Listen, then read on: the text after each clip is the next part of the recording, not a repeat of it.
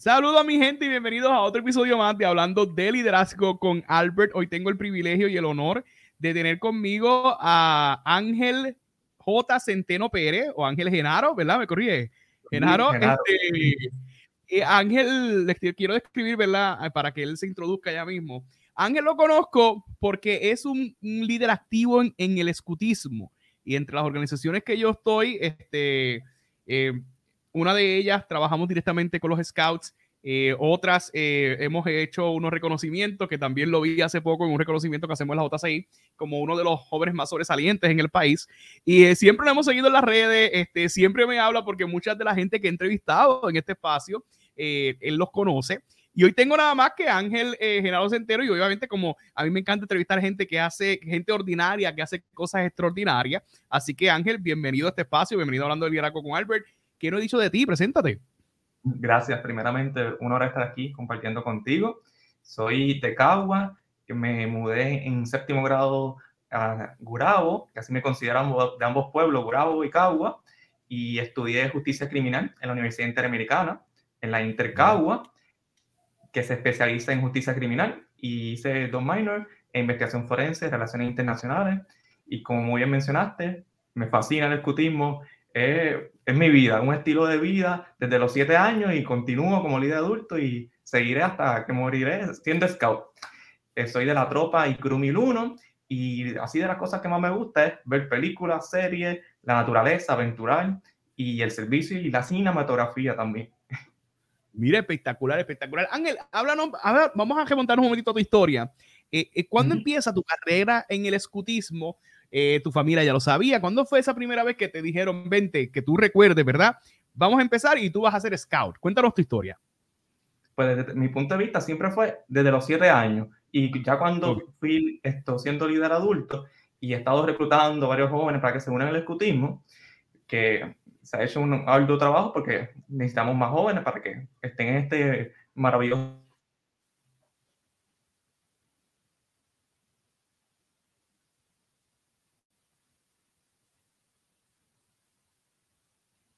movimiento, pues me cuentan mis padres y específicamente el problema que me, mencionan es que tuvimos eh, que mejorar en cuanto a mí, ayudarme problemas con el habla y recibí terapia.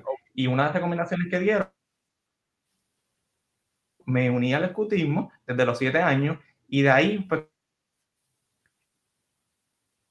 en donde desde los 7 años hasta los 10 años estuve en la manada 167. Luego paso a la tropa, a la tropa 1001, que ahí es donde me sigo desarrollando, logro el rango más alto, el ser Eagle Scout, y luego yo digo, pues ahora seguiré como líder adulto y me entero también de otro programa dentro del escutismo, es bien amplio, se llama Venturing, que es con el uniforme de camisa de botones, verde, de color verde, y también logro el rango más alto que se llama Summit y ahí es más de aventura y pues continuando y ahora como líder adulto en diferentes programas en el distrito y en el concilio y en varios inventos donde me digan para yo ayudar y estar no solamente en mi unidad o en mi región, pues aportar a los jóvenes.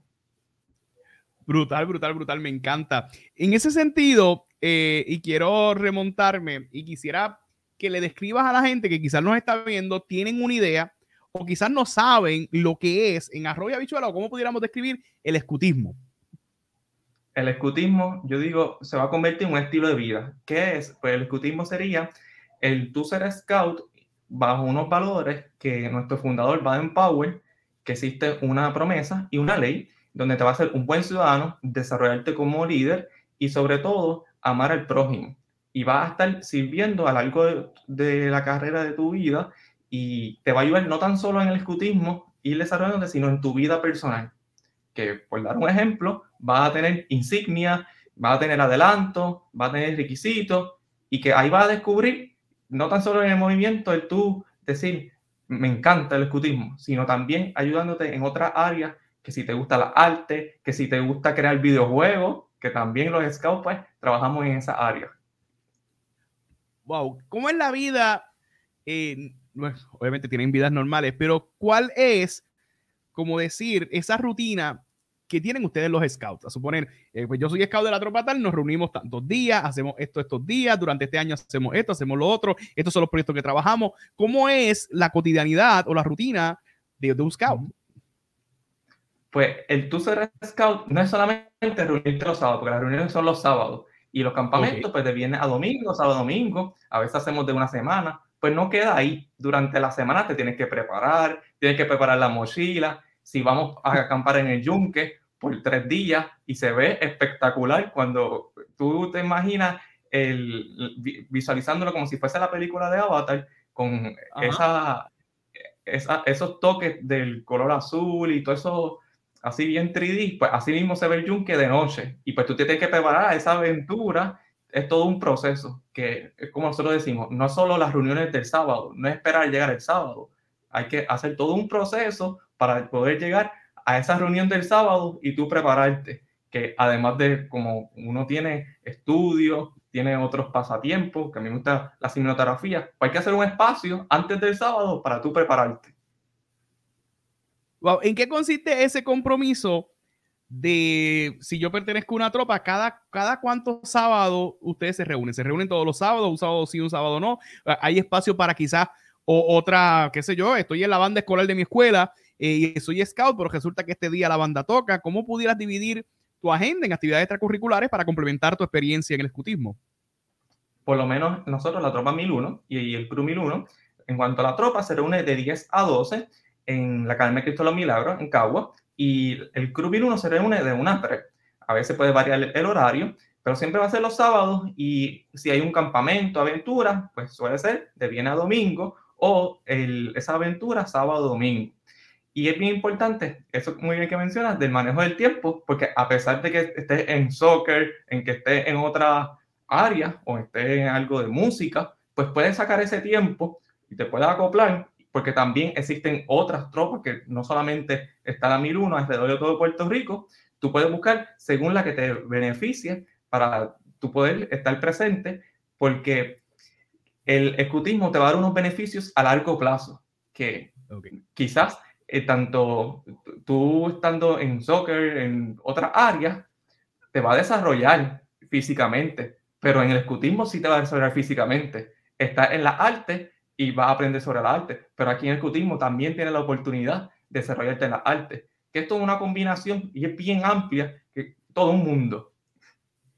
Y tiene que ser bien organizado para tú poder lograr esa meta que todo scout quiere ser, un Eagle Scout.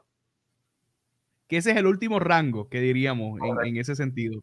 Eh, eh, cuéntame, vamos a remontarnos un momentito a la historia, eh, un momentito, irnos un poquito hacia atrás en el sentido de que cómo comenzaste a ver que el escutismo repercute en un buen desempeño tuyo en el área académica. Es decir, el por tú ser scout cuando estabas en la escuela, eh, que obviamente me contaste que mami y papi te colocaron, eh, te, pusieron en, el escutismo, porque obviamente este, necesitabas ser parte de un grupo para poder fortalecer eh, alguna una condición que, que, tenías en aquel instante. ¿Cuándo fue que comenzaste a ver los frutos, específicamente ahí cuando estabas en la escuela elemental, del escutismo? Pues en cuando chiquito, pues uno no lo ve tanto, uno ahí en, el cutismo sí te estás desarrollando, están mamá y papá ayudándote y está en ese proceso de diferentes actividades como construyendo un carrito, barquito y todo ese proceso y confraternizando con amigos. Y está ese proceso en que te diviertes está en ese mundo. Y poco a poco sigues teniendo ese, ese camino en que te vas desarrollando. Ya cuando va llegando el programa de tropa, que está enfocado a ese desarrollo de liderazgo, ahí fue cuando yo me di cuenta, porque tienes que tomar una posición, que tienes que trabajar con jóvenes desde 11 años, alrededor también de 10 años, si está en quinto grado, hasta 18 años, y mandarlos, que ahí, ahí están en adolescencia, están en diferentes procesos, y me tocó y tuve la valentía, no todos los jóvenes que están en los 11, 12 años, toman la posición más alta que es Senior Patrol Leader, ese líder que tiene que mandar a todos los jóvenes. Y pues a mí me interesó, a los 12 años, 13 años, lo hice y tuve otras posiciones antes de esas para poder desarrollarme. Y eso también me ayudó, el poder comunicarme, el trabajar en equipo, el poder dejar saber a los jóvenes, mira, tenemos que hacer esto. Y pues, obviamente hay jóvenes de diferentes edades que yo mandarle tan pequeñitos o haber entrado antes que ellos. Y es un proceso que se, queda como, wow, uno lo puede lograr y cuando está en la escuela, esos métodos que hiciste de trabajarlo en, en equipo, ese método de comunicación, ese método que dijiste, ah, mira, esta estrategia de yo comunicarle esto de esta forma por la edad, pero esto también me funciona. Cuando estoy trabajando un proyecto que me asignó mi maestra en quinto grado para que el joven pueda hacer el trabajo, porque el trabajo en equipo requiere tú sacarle potencial a los otros de ese liderazgo, porque todos tenemos un liderazgo, pero hay que ayudar a otros a motivarlos y que lleguen a ese norte que queremos lograr. Brutal, brutal. Me, me, encanta, me encanta eso como, como lo describe. Y en ese sentido, eh, si estamos viendo los frutos, yo quiero que me cuentes alguna, algún reto que tuviste en el escutismo, que, o quizás un mal jato o una anécdota que quieras contar. ¿Y qué aprendiste de esa anécdota? A suponer, te dieron, te delegaron un proyecto, tenías a cargo algún grupo o, o simplemente eras parte de un grupo, no necesariamente eras el líder, pero de ahí aprendiste un principio de vida que lo has aplicado en tu cotidianidad o en todo lo que haces uno de los mayores retos sería, eh, me encanta estar en todo, todo a la vez, y se me hace complicado el decir no. Y uno de mis pasatiempos es no estar sin hacer nada y estar 20 cosas a la vez. Que tuve que en un momento dado decir, pues ok, voy a trabajar esto, pues entonces tengo que, en esta actividad, vamos a hacerlo de esta forma, porque si eh, ya estoy comprometido, porque a un momento dado, cuando estaba alrededor en aproximado octavo grado, noveno grado, estaba también participando en un festival, además de estar en el scout, y eso me requería tiempo. Y pues fue un mayor reto diciendo de que en los scouts, pues yo tengo que evaluar cómo yo voy a manejar para también cumplir en el festival que estoy participando de cinematografía, logrando que a un momento dado lo integré, que en, el colegio participé en ese festival. Y luego que participé en ese festival, vi la oportunidad que dije, voy a integrar a la Tropa 1001 para participar en el festival que se llama Festival Ponte los Cortos y participar en donde los jóvenes también, que el escutismo no tan solo es la aventura, acampar y desarrollamos una película, un cortometraje, en donde participamos y fuimos la primera unidad, los primeros scouts en ese festival en participar. Y fue un gran reto el poder acomodar. De verdad que yo traigo esos recuerdos y yo digo, wow, lo hice y muchos me dijeron, diantre, pero es que estás teniendo reuniones, estás teniendo actividades, campamentos, y tú quieres traer otro proyecto que tiene que ser fuera de las reuniones, porque no todos los jóvenes le interesaban participar. Pues por lo tanto, tenía que ser fuera de ese horario de reunión y poder lograr ese objetivo de crear esa película, ese cortometraje, que no tan solo era esa producción, crearlo, también había que hacer un guion, había que hacer un storyboard, había que hacer todo un proceso en donde todos nuestros jóvenes que estaban en esa producción, incluyendo que yo era el, el director, teníamos también posición de liderazgo, estábamos trabajando para ese rango y pues había un proceso en donde tenía que ponerme fuerte y decirle, mira, necesito tu ayuda o mira, no te estás cumpliendo con esta posición y tenemos que trabajarlo de esta, de esta forma. Y pues yo diría que eso ha sido uno de los mayores retos cuando me encuentro en decirle lo no tan bueno, que siempre está, eso está esto brutal, el uno decirle, mira, lograste esto, mira, o gracias por tu ayuda, pero no, lo no tan bueno y el buscar el que mejore eso es lo más complicado y eso ha sido uno de los mayores retos. Wow, y, dentro de ese reto, que, que, por lo que escucho era demasiado trabajo, eh, quiero aclarar, no sé si, por lo menos yo te escucho perfecto, pero de vez en cuando te me pausas y te, te veo en pausa. No sé si es un problema de conexión, pero por lo menos te escucho bien. Así que la gente, si te, si te ven esto, de momento veo que, que, te mueves, a veces veo que no, espero Dios que la grabación pues no se, salga así. Pero dentro de ese reto y todo lo que estabas haciendo y realizando, ¿cómo organizabas tu tiempo para poder cumplir con las responsabilidades, primero, del proyecto cinematográfico, del proyecto y tu responsabilidad en el escutismo, y obviamente las responsabilidades académicas, porque tú estás trabajando en eso, porque estoy seguro que eras estudiante. ¿Cómo, cómo tú, pregúntate esos días, cómo tú bregabas con todo ese estrés y cómo te organizabas? Porque también tienes una vida eh, personal que te tienes que cuidar, que tienes que comer. ¿Cómo, cómo estructurabas tu tiempo? Pues, pues estructura tu tiempo porque estoy seguro que estás igual o peor que esos días metido un montón de proyectos, discúlpame. Pero ¿cómo estructuras eh, tu tiempo? Pues más allá de llevar una agenda, que sí la llevaba, el escribir, iba tachando lo que iba haciendo, no postergar, el no decir, lo hago después, o el no estar, yo digo siempre, tengo esa frase esto ahí presente, eh, lo que puedo hacer hoy, porque lo voy a dejar para hacer mañana. Mejor lo voy a hacer en estos precisos momentos y continuar trabajando fuertemente en cuanto tengo este proyecto y si lo delegué en alguien, pues le voy a dar seguimiento porque parte del liderazgo es delegar y pues algo complicado en este proceso de organizar el tiempo es que estoy esperando que si esa persona, por dar un ejemplo, en una tarea de un trabajo en equipo en la escuela, pues que me cumpla o una tarea que asigné en la producción, pues que lo cumpla, porque si no me deja eso cojo. Y pues eso ha sido la forma en, que lo organizo. Tengo que organizarlo, decir, pues si tengo todo esto del festival, de esta cinematografía, de la producción, pues mira, esto, lo tengo que completar. Y luego tengo que hacer este proceso de que estos también son tareas de otras personas en donde también tengo que estar pendiente. Y después tengo otra agenda, otro listado, en donde digo, estos son los de mis estudios, tengo que estudiar de esta semana a esta semana para tener tiempo y poder hacer la grabación tal día y tener ese, tener tres mentes, por decirlo así, o dependiendo de las diferentes cosas que tenga en ese momento. Ha mencionado una palabra, es que has dado demasiados principios que, que me han volado la cabeza. Ya hablaste de manejo de tiempo, de cómo te estructura y de las tres cabezas, cómo, cómo para cada proyecto tienes una cabeza. Pero has mencionado una palabra que, que a, a, todos nos asusta porque conlleva quizás más responsabilidad de la que nos fue otorgada y es la palabra o la frase o el término o el concepto delegación, que obviamente los líderes tenemos que delegar y nos corresponde delegar, pero ¿cómo asumiste la responsabilidad cuando delegaste algo?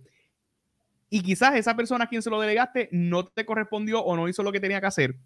O cómo trabajas cuando delegas algo y quizás esa persona, eh, o quizás a esa persona a quien le delegaste, no cumple con lo que con lo que se le dio. Obviamente amamos al que le delegamos algo y nos hizo quedar bien y completó lo que nosotros queríamos, pero ¿cómo trabajas cuando delegas algo y no cumple con lo que, con lo que quieren o si te ha pasado? Yo digo, la primera hay que tener confianza. Ya uno va teniendo una visión y uno se va a ir dando cuenta cuando esa persona no va a cumplir. Pues ya uno tiene que tener un plan B. Ya uno debe saber, ah, tenemos que prepararnos para esto porque sabemos que esto es lo que viene, que puede ser que no nos cumpla y como puede ser que no lo cumpla, pues lo haré yo o le diré a una persona, esto, plan B, que ya yo estoy preparado porque yo, yo mm, me está poniendo excusas desde tan temprano, pues vamos a decirle a esta persona que me ayude y lo trabajamos. Y después al final, pues hablamos con esa persona para que entienda que dejó a ese equipo de trabajo, porque somos un cuerpo que necesitamos ayudarnos en conjunto para llegar a ese fin, a ese norte, y que perjudicó. Y esas son estrategias que yo digo, confianza, el estar pendiente en ese seguimiento y si te diste cuenta, pues tenés el hambre. No, mira, fíjate, mira el principio que nos diste. O sea, cuando ves que está dando excusa, ya uno va levantando bandera, que obviamente son cosas que uno aplica, pero ya te da una idea de que quizás la persona no va a cumplir. Eh, y me encanta eso porque como, como ya tú vas percibiendo o vas interpretando que quizás la persona no pueda cumplir con lo que se le delegó. ¿Tienes alguna enseñanza de alguna experiencia que le delegaste algo a alguien, contabas con eso y asumiste todo el reto? ¿Qué aprendiste de aquel momento? Y, cuéntanos esa anécdota, ¿cómo, ¿cómo fue ese instante? Oh, y espérate, no solamente eso, y, quiero profundizar un poquito más. Quizás delegas, la persona no puede porque quizás no quería hacerlo ni podía hacerlo, pero quizás lo delegaste, pero resulta que es lo, que, lo común ahora. Eh, la persona se enfermó y contábamos con ella que no sé si tienes alguna anécdota o alguna experiencia en este campo de la delegación que tuvimos otra esta colación. ¿Cómo, cómo pudieras describir alguna experiencia de esa? Estoy pensando en, el mismo escutismo que nos sucede mucho cuando estamos planificando actividades para una misma reunión que tenemos que hacer varias actividades, porque si somos una tropa de 20 jóvenes, pues para unos jóvenes tienen ciertas actividades, trabajar herramientas con filo. Otros jóvenes tienen una presentación de X o Y cosas. Pues tenemos ese proceso de que una persona no puede estar al mismo tiempo en varios lugares y pues delegamos a esa persona. Y cuando yo veo que me sucedió en un, para brindar un curso, que son varios módulos, pues yo me, percato que, como mencioné anteriormente, las excusas, también eh, la, la enfermedad me sucedió en un momento dado de la enfermedad a mí mismo. Lo voy a explicar. En, voy, a, dar dos ejemplos. El primero, siguiendo esa línea de los módulos, pues lo trabajé de la siguiente forma. Como vi que no una, una acción, pues yo dije, eso se llama inacción. Mm. Pues hay que tomar acción, ya que ellos no pudieron tomar acción. Pues lo vamos a trabajar es que hablo con otra persona, a ver si está disponible, y si no, ya yo voy preparando para trabajarlo el segundo ejemplo que también quiero brindar, que también le puede aplicar a uno mismo, uno también buscar más allá para no utilizar de ejemplos a otras personas, que nos puede suceder, como muy bien diste de ejemplo, Albert, el, uno enfermarse o una persona se enferme. Pues cuando uno se enferma, quizás pues está la disponibilidad de trabajar desde tu casa, está en la disponibilidad de utilizar la computadora, obviamente no de salir. Vamos a utilizar el ejemplo de COVID, pues no me dio, no me dio COVID en ese momento, porque todavía no, era el COVID, era estaba en séptimo grado más o menos, y me dio de que estaba en cama, no me podía levantar, y estaba trabajando un proyecto de, de y necesitaba mi presencia para yo poder ayudar en cuanto a la cámara y en cuanto al proceso de la grabación. Pues me encargué en lo que viene siendo la edición, que esa era mi posición, y también estaba como asistente en de diseño y otras posiciones que me gusta estar en 20 cosas, pues en ese proyecto también en 20 cosas. Y pues lo trabajé desde mi casa, incluso vino la compañera a casa y lo trabajamos y nos pusimos al día y trabajamos el diferentes recursos que necesitábamos. Y pues fue algo que yo digo, wow, cómo a veces personas dicen que no puedo o la excusa que sea por enfermedad y sí, a lo mejor podían dar ese máximo a lograrlo y a dar esa ayuda, porque siempre hay herramientas. Y hoy día, más con las herramientas de tecnología, que las seguimos usando a favor, nosotros mismos el escutismo también, que cuando tuvimos la pandemia, trayendo también ese punto de adición, utilizamos la, la tecnología para conectarnos, que hicimos hasta campamentos virtuales. Wow, brutal, brutal, brutal. Mencióname ¿qué destrezas y competencias Ángel ha desarrollado por simplemente ser scout? Que tú estás convencido que eso no lo hubieses aprendido en la academia o en la escuela, que eso no lo hubieses aprendido eh, quizás en casa con mami y papi, eh, que esto no lo hubieses aprendido eh, leyendo un libro, que eso no lo hubieses aprendido, por lo menos yo creo que lo pudiéramos resumir, vamos a hacértelo más fácil, en tres. Tres competencias o tres cosas que Ángel posee gracias al escutismo. La primera, que es lo que me benefició y yo siempre de arranque lo digo, la timidez, romper la timidez, el hablar en público. Esa sería la primera. La segunda, el servicio. Algo que me encanta y seguiré sirviendo, ayudar al prójimo. Y la tercera, yo diría que el compañerismo, la hermandad. Estas tres cosas, yo digo que si no está en el escutismo, va a ser bien difícil por completo porque en el escutismo trabajas lo que es la hermandad, que después que terminas, si quizás no continúas como líder adulto, vas a tener unos hermanos, un hermano escutista. El servicio lo vas a ir aprendiendo durante el trayecto. Vas a servir junto con tus compañeros a llegar a esas horas de servicio como sucede en la escuela. Pero más allá de cómo se hace en la escuela, planificas un proyecto de servicio de la A a la Z. Planificación, implementación y ejecución tú encargarte del proyecto completo. Y también, pues tenemos ese desarrollo, el tú poder hablar en público. Y por eso yo diría que son las tres que a mí me ha ayudado y yo estoy seguro que por lo menos una de ellas también va a ayudar a los diferentes jóvenes que también se unan al escutismo. No, espectacular. Y esas son herramientas, ¿verdad? Que has desarrollado, que te han servido en la universidad, que te han servido en la vida y que ahora lo estás viendo, ¿verdad? En una etapa más adulta, eh, en el campo laboral. Si yo soy padre y estoy viendo este, este, este podcast y, ¿verdad? Estoy conociendo, ¿verdad? Los beneficios del escutismo. ¿Qué yo debo tener presente si voy a poner a mi hijo eh, para que sea scout? Eso es como padre. Pero si yo soy un joven que siempre me ha llamado la atención el escutismo, ¿qué yo debo tomar en consideración para adentrarme en una tropa? ¿O cómo yo puedo ser scout en Ajoya Bichuela? ¿O cómo yo puedo poner a mi nene en una tropa? Descríbeme eso. Pues, primeramente, lo mencionaste como en dos partes y me gustó mucho. En la parte de los padres y del joven. La parte de los padres tienen que verlo como unos beneficios va a ser a largo plazo. Puede suceder en algún momento dado. No, no he tocado ni el tema de que ha entrado. Puede ser en algún momento que cuando entró, es, como nos pasa a todos, a lo mejor nos desanimamos o ya no nos gusta y queremos ir a... El papá es el encargado, mamá, papá, tío, abuelo, precisamente tiene que ser papá que está apoyándolo, es el encargado en siempre llevarle esa motivación a que continúe. Y específicamente, cuando uno empieza algo, uno debe terminarlo y que continúe por ese camino del escutismo, ya sea lograr el rango más alto. ¿Y por qué lo menciono? El, rango, más alto, ser Eagle Scout. Pues esos beneficios que tiene, uno, cuando va a la milicia, tienes un rango automático, que Juan que no es Scout y no logró ese rango, no, el rango de Eagle Scout, que es rango mayor, no lo logró, no va a tener ese beneficio. Segundo, va, a estar obteniendo unos beneficios cuando vas a universidad, unas becas. Cuando vas a pedir admisión, también te lo, en Estados Unidos te lo toman en cuenta. Cuando lo colocas en tu resumen, cuarto, te lo toman en consideración y las diferentes posiciones que ha tenido.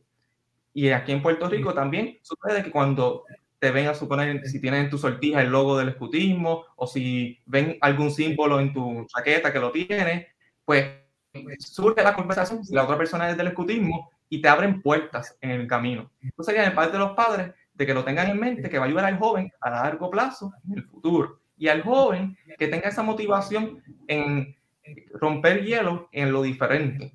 Porque hoy día en lo que estamos es en el teléfono, en, en el PlayStation, Xbox, y esa es nuestra gran competencia. Pero no va a haber mejor competencia que el liderazgo que tú vas a ejercer en el escutismo y te va a ayudar en muchísimas áreas. Que si lo que a ti te gusta es enfermería, pues van a haber insignia adelante que te va a ayudar en ese campo. ¿Y qué tú debes hacer para poder unirte? Pues lo que debes hacer es buscar cuáles son esas unidades cercanas a ti y tú verificas cómo es el que está trabajando esa unidad. Me explico. Hay diferentes unidades y diferentes unidades cada una de ellas se reúne en diferente horario, se reúnen en diferentes y asimismo trabajan en diferentes formas, que puede ser esta, esta unidad se enfoque en acampar cada mes. Puede ser que, como por ejemplo, nuestra, nuestra unidad, nosotros nos reunimos cada sábado, no hay ningún sábado libre. Ningún sábado libre, pues día de madre, día de padre, pues ahí libre, libre. Pero hasta en las navidades nosotros seguimos trabajando con los jóvenes que logren sus adelantos y nos mantenemos en comunicación. Y los jóvenes nos preguntan y nosotros continuamos. Estamos de vacaciones, pero ellos no están de vacaciones y nosotros les contestamos. Estamos de vacaciones, entre comillas, porque no nos reunimos presencial, pero seguimos con esa comunicación para que ellos continúen su adelanto. ¿Y por qué? Porque el por qué esa constante y el por qué continuar reuniendo todos los sábados. Lo que sucede es que tienes hasta los 18 para lograr el rango de escucha el rango de Eagle Scout. En otras palabras, si entraste a los 15, entraste en desventaja. No quiere decir que no puedes disfrutar del movimiento, pero viene fuerte que hacer y se puede lograr. Si entraste a los 11, hay un plan para seguir para que a largo plazo lo puedas cumplir a los 18 años o antes de los 18. En mi caso, yo lo trabajé con un plan y una visión y lo logré a los 16 años. Así, wow. Espectacular. Eh, en ese sentido, eh, ya hemos hablado, ¿verdad?, de cómo ingresar. Pero ahora me quiero remontar o quiero trasladarme a que quizás hay un scout escuchándonos. O quizás hay un niño escucha o hay un joven escucha que nos está escuchando, valga la redundancia, ¿verdad? Este, y quizás está frustrado con su tropa, está frustrado porque de verdad quizás está harto, está cansado, eh, no quiere seguir hacia adelante para poder obtener otro rango o el rango más alto. Eh, ¿Qué palabras tú le dirías para que se motiven y continúen el escutismo y no se rajen y se vayan? Además de que quizás digan, ah, es que ya yo lo que tenía que aprender ya lo aprendí, ya yo no tengo que aprender más nada porque me quiero dedicar a otras cosas. ¿Por qué te debes quedar en el escutismo por lo menos hasta o sea, sacarle el provecho máximo? ¿Qué le dirías a esos scouts que nos están escuchando? Que yo puedo comprender a ese joven, a ese scout, tanto ya sea niño o niña, porque ahora pueden pertenecer también las niñas, en donde todos pasamos por ese proceso, todos tenemos esas dificultades, esas bajas, y que lo importante es el tú continuar. Si ya lo empezaste, si estás en movimiento, continúalo, que yo sé que va a tener la herramienta, que quizás a lo mejor está viendo que esa frustración es en la unidad, pues busca, pide auxilio a tus padres, pide esa ayuda con tu hermano escutista, y si ves que no puedes continuar, hay otras unidades en donde puedes ver donde, eh, según tu personalidad, puedas trabajar, según tu tiempo, que si tu interés es estar todos los sábados y lo que a lo mejor te desmotiva es que ah, mi tropa se reúne los, nada más dos sábados al mes, pues no está mal porque para esos hombres se reúnen dos sábados al mes, a lo mejor es que están en otras cosas, en, como en baile, a lo mejor están en deporte y a ellos les funciona. Pero a este joven necesita el tener el escutismo 100%, 24/7. Así yo voy a ti y puedes lograrlo. Espectacular. Eh, en ese sentido, Ángel, quisiera eh, preguntarte ahora, que eso siempre es curiosidad de todos los que vemos cuando los vemos con el uniforme escutista y lo estamos viendo porque ahora mismo tú tienes, este, tienes aquí un, como un collar detrás de ti, estoy seguro que tienes los badges y tienes varios reconocimientos. ¿Qué significa cada uno? Obviamente tomamos por sentado es igual que los rangos en, cualquier otra organización, o uno o acumula pines o acumula, entonces por lo menos en el campo académico eh, las togas eh, tienen unos simbolismos, tienen una, un, significado, pero los que están viendo el video, pues ven que, que, que, Ángel tiene un collar puesto, estoy casi seguro que tiene que ver con escutismo, y tiene varios badges allá atrás o, o, decir, insignia. ¿Qué, ¿Qué significa cada una de ellas? Empezando por el pañuelo o pañoleta, el pañuelo, viene siendo el, no te preocupes, el servicio, el tú servir, estás sirviendo desinteresadamente. También tiene el nudo y significa en, a nivel, voy a explicarlo de manera resumida, como decimos por ahí, en rollo bichuela, el ecutismo es a nivel mundial. Pero ahora vamos a checar a lo que está en Puerto Rico y en Estados Unidos. En Puerto Rico y Estados Unidos lo que está es BCA, la organización Boy Scouts of America. Pero también en Colombia, en Taiwán, en diferentes países fuera de Estados Unidos y Puerto Rico también hay scouts, que la organización se llama Movimiento Scout o World Scout Movement, Scout del mundo. Y ellos no utilizan la camisa crema de botones o la camisa azul de botones cuando son los chiquititos. No, ellos lo que utilizan lo único es el pañuelo. En otras palabras, tres cosas importantes que nos identifican a nivel mundial vienen siendo la señal, cuando nos paramos y decimos la promesa y la ley, un escucha es honrado, leal, servicial. Y la señal tiene su significado, que los tres deditos significa patria, familia y Dios. Y el fuerte, que es el dedo gordo, protege al débil. Todo tiene un significado en el escutismo, al igual que la insignia, que también en inglés se le conoce como Mary Patch. También tienen cada uno un significado, tienen un propósito. Por ejemplo, tenemos para aquí enseñarlas por aquí diferentes insignias en donde las grises son las requeridas. ¿Qué quiero decir con las requeridas? Las requeridas quiere decir que el escutismo entiende que tú tienes que hacer esa sí o sí. Por ejemplo, la de First Aid es obligado, es compulsorio, pero hay otras como por aquí estoy enseñando la de videojuegos, la de crear un videojuego desde cero, la programación, el tú setearlo. Pues sí, lo hice porque me gusta también la tecnología, también tenemos el de fotografía, el de crear una película, y todo tiene su significado, todo tiene su propósito. Y a lo que me refiero con propósito es que puedes buscar en lo que te gusta, en lo que, porque todavía no estamos en universidad, cuando estamos en tropa, tenemos 18 años. Y eso te está ayudando a abrir la mente, que a lo mejor empezaste la insignia y dices, esto no me gusta, enfermería no quiero estudiar. A mí la enfermería no me gusta, aquí lo cuento. Pero si me gusta lo del campo de las leyes, la cinematografía, y gracias al escutismo me ayudó. Wow. Sí, que, que, es una experiencia de, de, de poder descubrir eh, tu vocación, de poder descubrir qué te interesa hacer en la vida. Así que es un movimiento muy, muy este, importante para, para Puerto Rico y para el mundo. Eh, ya para ir cerrando, ¿cómo describirías o qué ha pasado? Eh, ¿Verdad? Las, las generaciones han cambiado mucho y quizás esta generación es un poquito más complicada. ¿Ha habido una baja o merma en la membresía de participación de gente que quiera ser parte del Scouts, que quieran ser escutistas. Eh, ¿cómo, ¿Cómo has asumido esos retos donde quizás no puedo reclutar o, quizás todo está bien, sigo reclutando, pero cómo han afrontado, han afrontado estos cambios generacionales que van mucho más allá o mucho previo a la pandemia y ahora durante la pandemia, cómo, ¿verdad? los Boy Scouts of America que sabemos y estamos convencidos de lo que hacen, no obstante, hay un desinterés como que generacional en participación de, actividades extracurriculares eh, como esta. Eh, ¿Cómo han, eh, no sé si lo están enfrentando o cómo, y cómo lo han enfrentado? El decirte que estamos bien en matrícula sería mentirte y enviar un mensaje erróneo. El movimiento escutista funciona.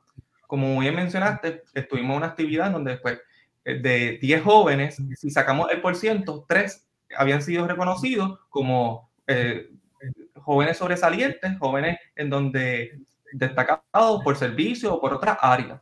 Que en otras palabras, ese 30% pues, lograron el rango mayor en el escutismo, el ser Eagle Scout y ayuda.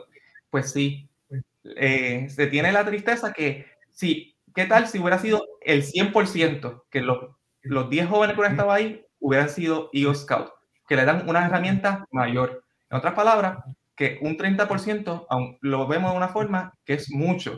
Otra, tenemos que verlo desde el punto de vista que si me voy más allá de años más atrás y te digo el porcentaje, pues nos asustamos. No me voy a ir tan lejos. Te voy a decir el año 2018, habían 5.000 scouts. En estos momentos, tristemente, lo que hay es 2.744. Lo que estamos llegando en Puerto Rico, en Puerto Rico solamente. Oh, y antes éramos más. Y lo que, según la estadística, porque en 2020 éramos 3.000. Y ahora estamos en 2.000, casi llegando a los 3.000. ¿Qué quiere decirnos esto? Que vamos decayendo. Y sí, en, mi caso, en la unidad, hicimos diferentes estrategias que, contestando la pregunta en cuanto a la pandemia, a todas nos afectó, incluyendo la mía.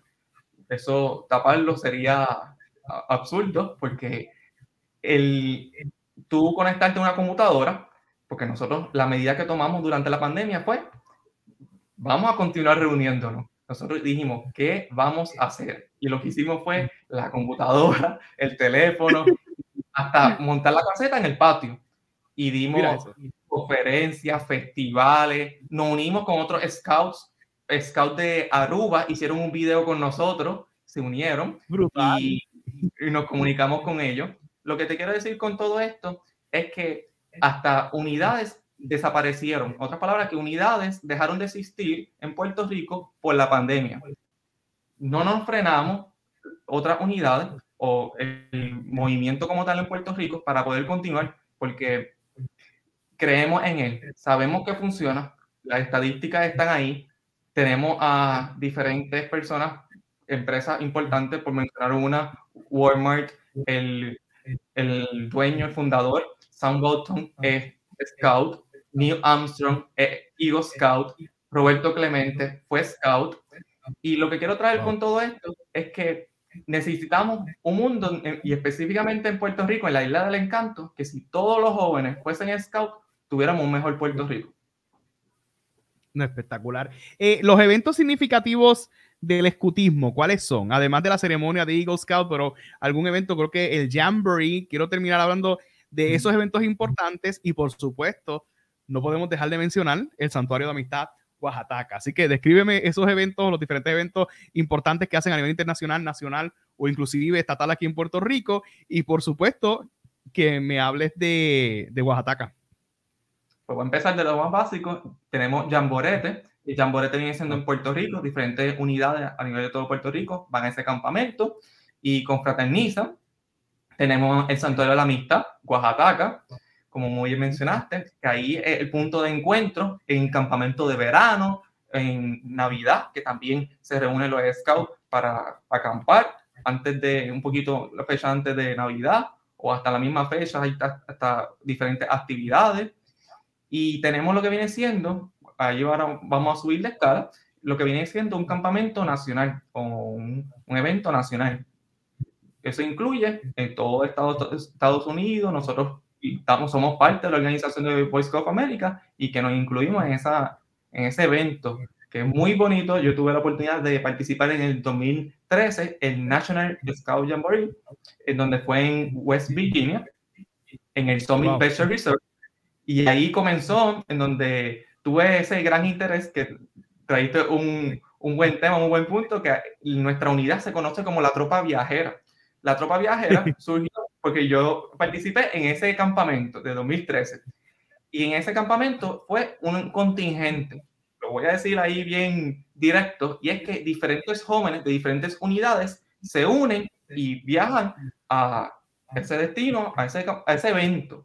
Y lo que sucede es que cuando participan a ese evento, son de diferentes unidades. En otras palabras, el número que se crea para, ese, para Puerto Rico, ese contingente, ese grupo, es uno inventado, el A1, por decir uno. Pero nosotros también, como unidad, la 1001, pues, ha tenido viajes después de ese, de ese viaje. Y fue que me llamó la atención que yo poder haber confraternizado con otros compañeros. Pero qué mejor que con los compañeros que yo voy cada sábado, pues yo también poder y tener esa experiencia. Ahora, subiendo otra vez de escala, después del nacional viene un mundial, que el mundial de este año es en Corea. Yo fui al mundial el del 2019, que fue en, nuevamente en el Summit Special Reserve, y ahí estuvieron de Taiwán, de Ucrania, que sabemos lamentablemente lo que está ocurriendo en Ucrania, y tuvimos la oportunidad de compartir con diferentes culturas, conocer de diferentes aspectos de cómo ellos se organizan, que de ahí aprendimos que el pañuelo es importante sí o sí, que muchos lo, lo interesaban en cuanto, ¿me das tu pañuelo?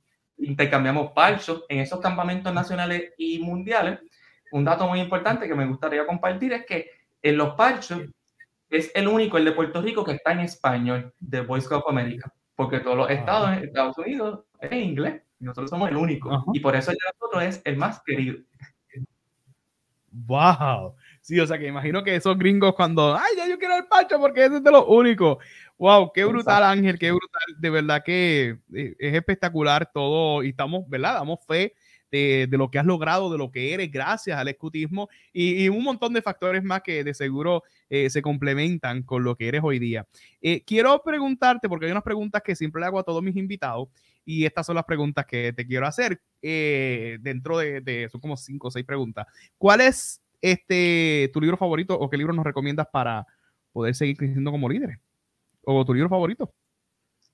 Yo diría, yo estaba pensando y decía, ¿cuál libro favorito? Siempre estaba en esa, yo digo, pero es que eh, hay uno que yo siempre como que lo tengo ahí en las manos y no lo suelto porque para llegar a la reunión del sábado lo necesito y es el manual de los scouts es el manual okay.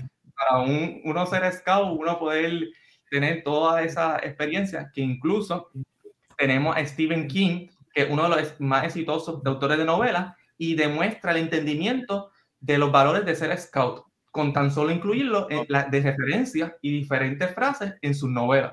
Tiene 59 y esas 59 hace referencia de scouting en, en 33 novelas. Y no fue scout. Oh, wow. Casi o sea, que hay unos principios ahí que son universales, pudiéramos decir. Así mismo, demostrando de que el scout siempre está listo y así escogería el manual del scout. Eh, película. Película, yo diría Toy Story. Es una que desde chiquito siempre me ha llamado la atención y después cuando sacaron la próxima yo dije, tengo que verla. Y es por su... Yo soy amigo fiel. Qué chulería. Serie. ¿Tienes alguna serie ahora que en, en este boom de Netflix? Este, ¿Tienes alguna serie? Me gusta ver muchas series, pero no he escogido así una en específico. Pero de ahí fue que despertó mi interés en la criminología, que sería la serie okay. detectives, ¿no? Como NCIS, FBI, Blacklist, Cuántico. Oh, brutal esa de FBI. Este, el pasatiempo, ¿cuáles son tus hobbies, Ángel? Pues mis hobbies yo diría son muchos. la criminología, eh, estudiar el caso, la cinematografía, que me desenvolví mucho en los festivales y desarrollar cortometraje, película, eh, documental, la dirección, el dirigir, el estar activo en las redes sociales como creador de contenido y por supuesto el escutismo, los scouts, que yo nací ser, eh, siendo scout y moriré siendo scout. Qué lindo eso. Eh, ¿Alguien a quien admires? ¿A quiénes admiras en tu vida? Si estaría escogiendo, serían tres personas. Escogería a Steven Spielberg porque tiene dos cualidades, dos aspectos que me llaman muchísima atención, que fue Scout, es Scout, y tiene también el asunto que pues, crea películas. Y yo digo, wow, esos dos campos que a mí me gustan, mezclados. No podemos dejar fuera también Baden Powell, el fundador del escutismo, el demostrar ese liderazgo, el mover un batallón mediante ejerciendo su liderazgo, que no tan solo fue una sola persona, y así pues me identifico muchísimo con Baden Powell, que para yo poder hacer una, un proyecto, lograr algo, un objetivo, pues hay un equipo detrás. Y lo veo a Baden Powell y sobre todo mis padres, que son mis líderes y líderes de otros jóvenes.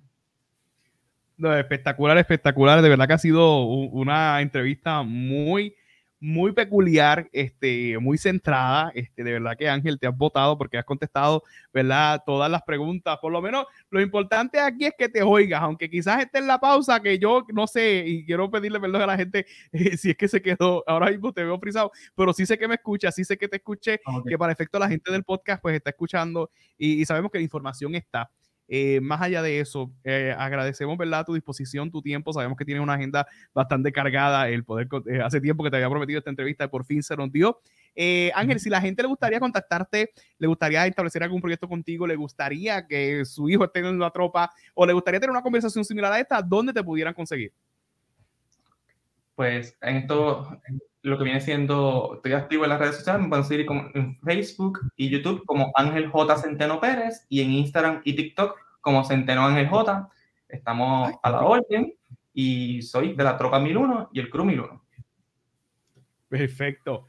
Eh, Ángel, eh, gracias por tu tiempo, gracias por, por, por abrir tu corazón y abrirnos del escutismo. De seguro esperemos en Dios que más gente eh, se una a este movimiento, más jóvenes se unan a este movimiento, más colaboradores. Quizás este, en, mi caso, pues yo desde Alfa Phi Omega, pues siempre he sido una mano amiga o colaborador del escutismo y es por ello, ¿verdad? Que, que siempre apoye la medida que pueda y que es mejor que este espacio de hablando de liderazgo con Albert para poder promocionar este gran movimiento. Te auguramos mucho éxito en todos los proyectos que emprenda dentro del escutismo, fuera del escutismo. Damos fe de que vas a llegar más lejos de lo que has llegado hasta el momento. Así que a todos los que estuvieron, a todos y a todos los que estuvieron con nosotros aquí en este espacio hablando de liderazgo con Albert, eh, le damos gracias por quedarse con nosotros en esta entrevista.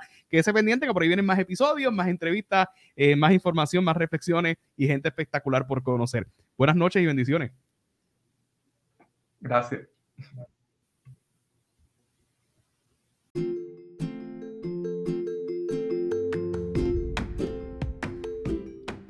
Y eso es todo por hoy, queridos amigos y amigas. Gracias por escuchar otro episodio de Hablando de Liderazgo con Albert y por siempre apoyarnos. Recuerde seguirnos a través de las redes sociales en Instagram Albert787, en YouTube Albert Troche TV, en Facebook Albert Troche y en cualquiera de las plataformas de podcast. Recuerda escucharnos, apoyarnos, darle review, darle comment, darle share, compártelo con alguien que tú sabes que lo necesita escuchar esta entrevista o cualquiera de los episodios que hemos compartido. Así que muchas bendiciones y gracias por escucharnos.